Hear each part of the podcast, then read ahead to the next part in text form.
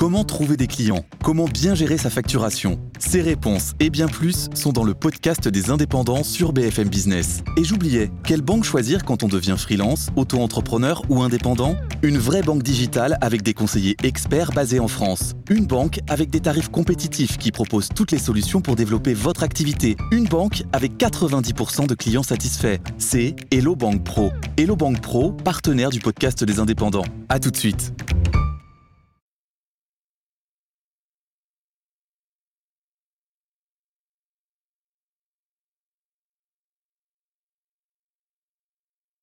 Les derniers privilèges de la République. Un podcast BFM TV, signé Benoît Sarade, raconté par Pauline Revenard. Sixième épisode. Très chère dépense. Le dernier scandale date de juillet dernier, avec les frais de bouche de François de Rugy, l'ancien président de l'Assemblée nationale. Il y a peu, les députés pouvaient presque doubler leur rémunération en utilisant à des fins personnelles leur enveloppe de frais de représentation. Des pratiques, on va le découvrir, qui continueraient sous les dorures du Palais Bourbon. À 35 ans, Lauriane Rossi a pour mission de faire oublier ses mauvaises habitudes. Où est-ce qu'on arrive maintenant aussi Alors là, nous arrivons dans les bureaux des trois questeurs de l'Assemblée nationale. En plus de son mandat de députée, elle est questeur. Elle gère le budget du Palais Bourbon. Venez. 570 millions d'euros, le plus important de toutes les institutions françaises. Et là, vous arrivez donc dans mon bureau. Avant d'être députée, Lauriane Rossi a notamment travaillé comme attachée parlementaire. Elle a vu certains élus s'enrichir avec les 5300 euros mensuels censés couvrir leurs frais professionnels. J'ai été collaboratrice parlementaire à une époque où justement il n'y avait pas de contrôle. Et j'ai vu d'ailleurs de l'intérieur ce qui se passait. C'est-à-dire que cette IRFM, cette indemnité de, frais de mandat, était tout simplement euh, euh, mise dans la poche euh, des, des, parlementaires et n'observait aucun contrôle. Le scandale éclate en 2012 avec les révélations de Mediapart. Le site d'investigation révèle une dizaine de cas.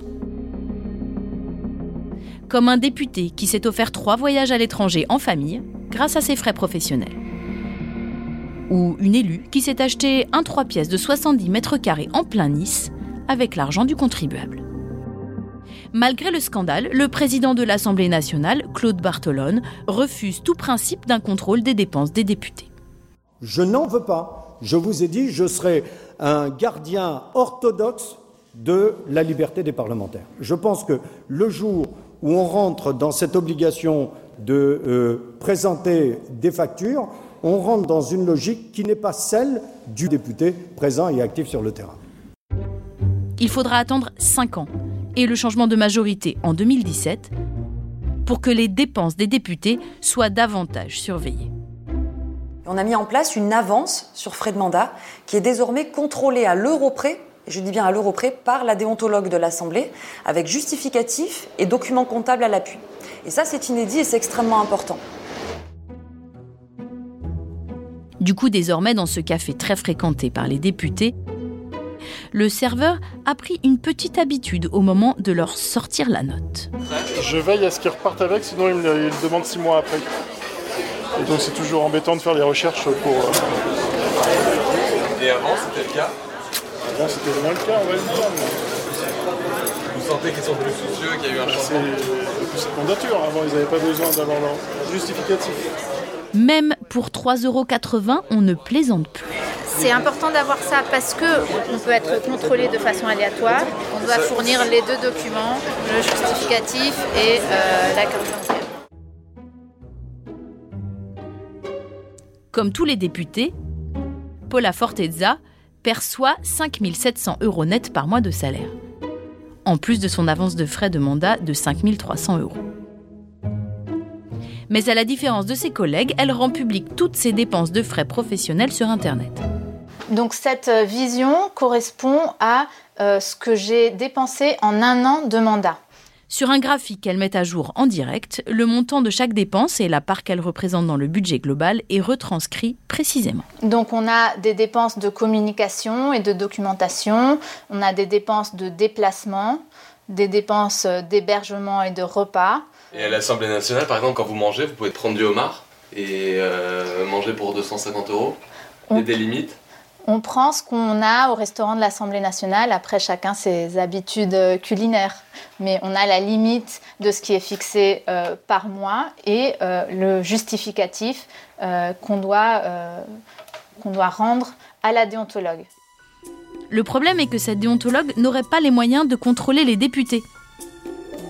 Trois mois après sa nomination par l'Assemblée nationale en 2017, cette professeure de droit en a elle-même alerté les élus dans un rapport confidentiel que nous nous sommes procurés. Ce contrôle est une vérification comptable, partielle et imparfaite, très en deçà de l'objectif législatif, tendant à contribuer au rétablissement de la confiance entre les citoyens et les parlementaires. Pour Paul Cassia, professeur spécialiste des institutions, ce contrôle des frais de mandat serait de la poudre de perlimpinpin. Euh, à l'Assemblée nationale, c'est une déontologue qui est chargée de contrôler à mi-temps, parce qu'elle a d'autres fonctions, elle est, comme moi, professeur des universités, à mi-temps les frais de mandat de 577 députés et sénateurs. C'est une mascarade, disons-le simplement. Euh, il ne peut pas y avoir, dans ces conditions matérielles, de véritable contrôle. Un contrôle suppose euh, l'exercice d'enquête. Un contrôle suppose l'exercice de pouvoir de sanction. Un contrôle suppose l'exercice d'un pouvoir d'investigation. Il n'y a rien de tout ça. Alors quelle est l'efficacité réelle de ce nouveau contrôle sur les frais de mandat? Lors de notre enquête, nous avons rencontré plusieurs assistants parlementaires.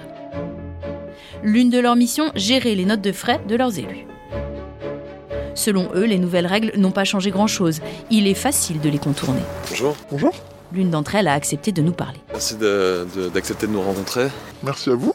Elle a constaté que son député, encore ces deux dernières années, s'arrangeait pour vivre aux frais de la princesse. Moi, j'ai travaillé pour un député qui m'a demandé euh, de faire passer des factures euh, pour des costumes euh, sur mesure, très chers, pour des manteaux très chers. on parle de costumes à 1500, 2000 euros. les frais de restauration qui, qui sont censés être, être consacrés à, à, des repas strictement professionnels sont très régulièrement utilisés pour des repas qui n'ont aucun caractère professionnel et qui sont purement personnels.